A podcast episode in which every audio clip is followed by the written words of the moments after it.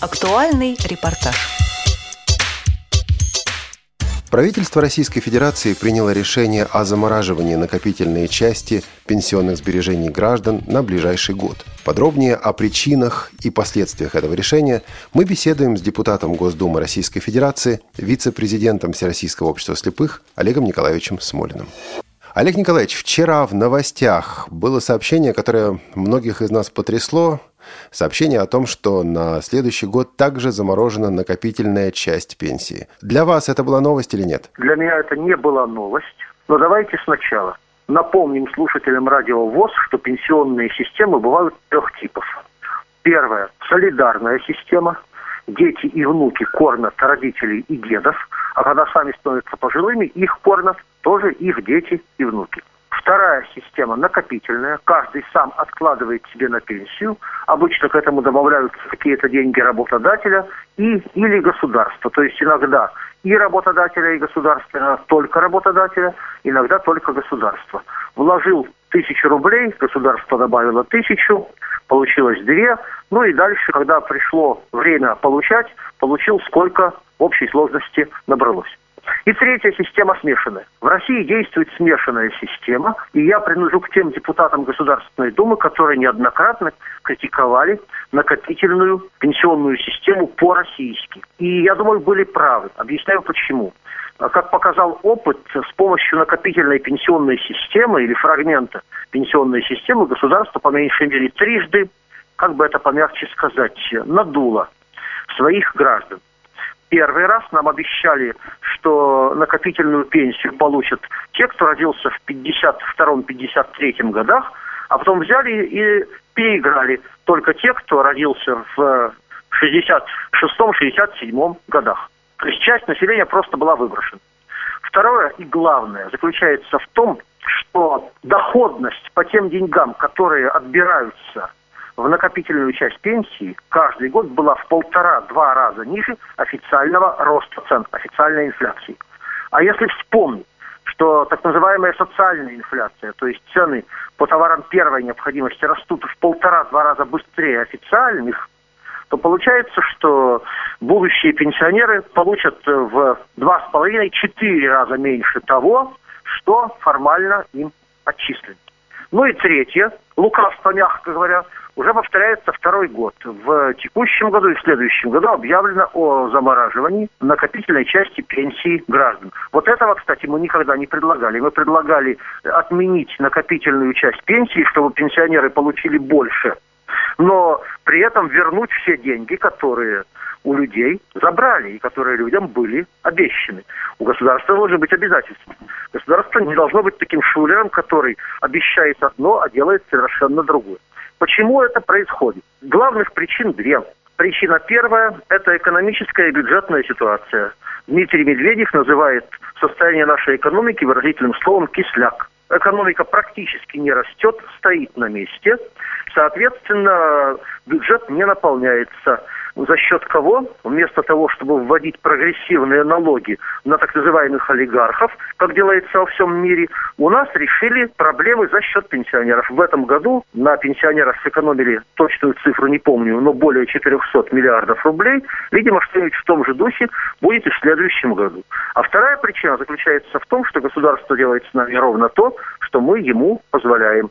Вот э, как мы выбираем, в частности, депутатов Государственной Думы, правительство, понятно, как родину не выбирают, а депутатов Государственной Думы выбирают. Вот как мы выбираем депутатов Государственной Думы, так государство с нами и поступает. Выводы, я думаю, очевидны.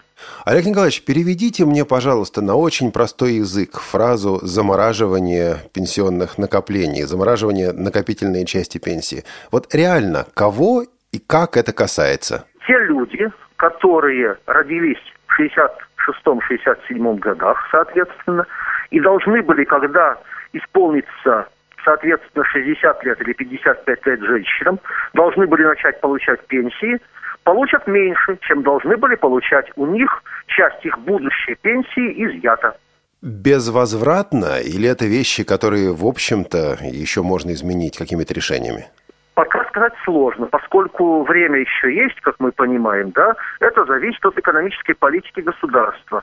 Но если говорить об экономических прогнозах, то прогнозы на ближайшие годы по российской экономике неблагоприятны, поскольку, к сожалению, продолжается прежний экономический курс, не обеспечивающий настоящей поддержки отечественного производства. Может быть, курс отчасти поменяется по принципу жареный петух. Не было бы счастья, это несчастье помогло. Может быть, э, международные санкции заставят российские власти больше думать о производстве в собственной стране. Тогда, может быть, мы оживим экономику. И если, соответственно, появляются дополнительные деньги в бюджете, а нефтяные деньги, в принципе, у нас почти всегда в бюджете появляются, можно будет вернуть эти накопления. Но будет ли принято такое решение, повторяю, это вопрос политической воли. Олег Николаевич, и в заключение я вам задам неудобный вопрос. Я слушаю всю эту ситуацию и думаю вот о чем. Ведь Медведев говорил о том, что действительно у российского бюджета есть серьезные проблемы. Некоторые из этих проблем, в частности, э, вызваны необходимостью финансирования Крыма. В сложное экономическое время, при сложном положении, Россия сделала шаг, который потребует существенных расходов. Каких расходов? Ну, по-настоящему даже прогнозировать, наверное, нельзя. Если бы можно было, так и страшно. Не кажется ли вам непоследовательным с точки зрения ну, фракции КПРФ, с точки зрения депутатов Госдумы, сначала поддерживать такие действия, как присоединение Крыма, а потом сокрушаться о проблемах бюджета. Ведь ответ на это может быть очень простой. Ребята, все, что вам требуется на сегодня, это затянуть пояса потуже в сложной геополитической ситуации. Те проблемы, которые мы сегодня имеем, объяснимы, они вызваны внешними, но никак не внутренними причинами. Олег, этот вопрос удобный и вполне логичный. Я голосовал за воссоединение России с Крымом, причем я делал это начиная с 1990 года когда голосовал против отделения Крыма. Не голосовал за так называемую независимость России, за так называемую Беловежскую пущу, соответственно, за большой договор с Украиной. Мне менять позицию в отношении Крыма было, мягко говоря, поздно. Это первое. Второе. Я абсолютно уверен, что замораживание э, пенсионных накоплений – это проблема не Крыма, это проблема нашей экономики потому что, повторяю, 400 миллиардов рублей, в принципе, для нас э, деньги невеликие. Бывали времена, когда мы дополнительные доходы российского бюджета считали триллионами. Поэтому сейчас все списывать на Крым было бы неправильно. И третье, повторю еще раз, всегда есть альтернативы.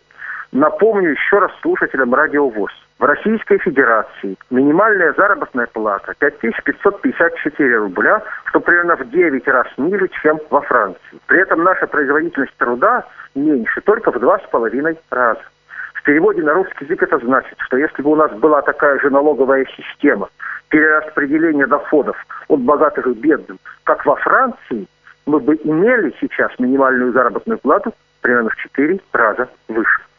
Поэтому не надо нашим властям все списывать на Крым. Крым принял правильное, с моей точки зрения, решение. Кстати сказать, я убежден, побывав уже теперь несколько раз в Крыму, что и здесь я согласен с президентом Путиным, что Крым через несколько лет из дотационной зоны Российской Федерации станет донорской зоной. Там хорошие возможности для получения дополнительных доходов и для себя, и для России в целом. Олег Николаевич, спасибо вам большое за то, что приняли участие в программе и высказали свое информированное компетентное мнение. Спасибо. Удачи нашим слушателям.